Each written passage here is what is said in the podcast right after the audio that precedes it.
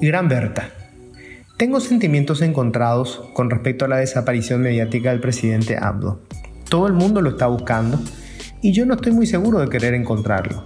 Sobre todo, no estoy convencido de que escucharlo me provoque algún sentimiento positivo. De hecho, dudo de que me provoque algún sentimiento. Quizás por esa razón, consciente de sus dificultades para empatizar con sus mandantes, él prefiere callar hasta tanto tengo algo demasiado bueno que contarnos. Una situación harto infrecuente en lo que va de su administración.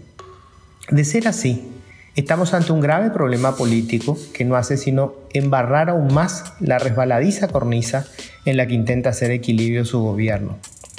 Que el hombre haya decidido romper el silencio solo si tiene buenas noticias revela su absoluto desconocimiento sobre el rol de un presidente. En los tiempos de bonanza, cualquiera puede improvisar discursos y todos ellos sonarán más o menos bonitos, pero en definitiva serán irrelevantes. Si hay viento de cola, la situación misma es de por sí inspiradora. Los discursos presidenciales sobran. Es en las situaciones dramáticas, empero, cuando resulta necesaria la voz de quien está a cargo. Si Abdo hubiera sido el primer ministro británico en los umbrales de la Segunda Guerra Mundial, habría callado hasta que las tropas aliadas ingresaran a Berlín.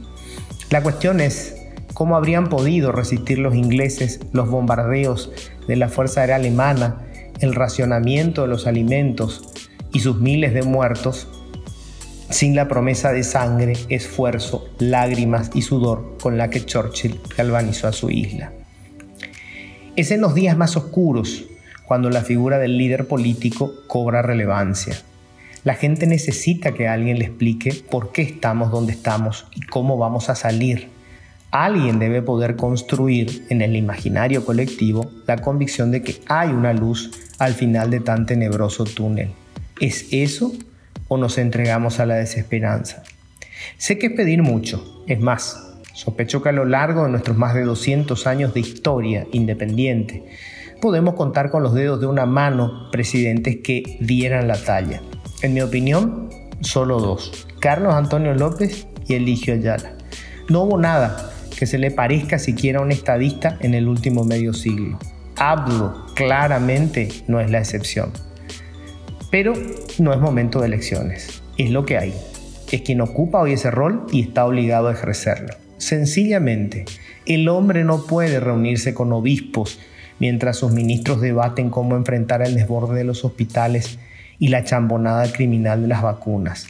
Abdo no puede seguir con la tontería de que solo lee versículos bíblicos, la fe es una cuestión privada, y que prefiere guardar voto de silencio mientras su gabinete se pierde en una conferencia de prensa colectiva, anodina y desangelada. Puede que le guste más asistir a la inauguración de cajeros o a la recepción de donaciones, pero para la foto social basta con la primera dama. Queramos o no escucharlo, y le apetezca o no comparecer ante la opinión pública, el presidente está obligado a hacerlo. Esconderse bajo las sotanas de la iglesia no desactivará la crisis.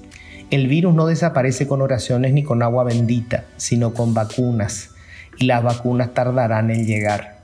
Sobrevivir a la espera requiere de una resiliencia incluso mayor a la que ya demostramos hasta ahora. Sangre, esfuerzo, lágrimas y sudor que los prelados se preocupen de nuestras almas.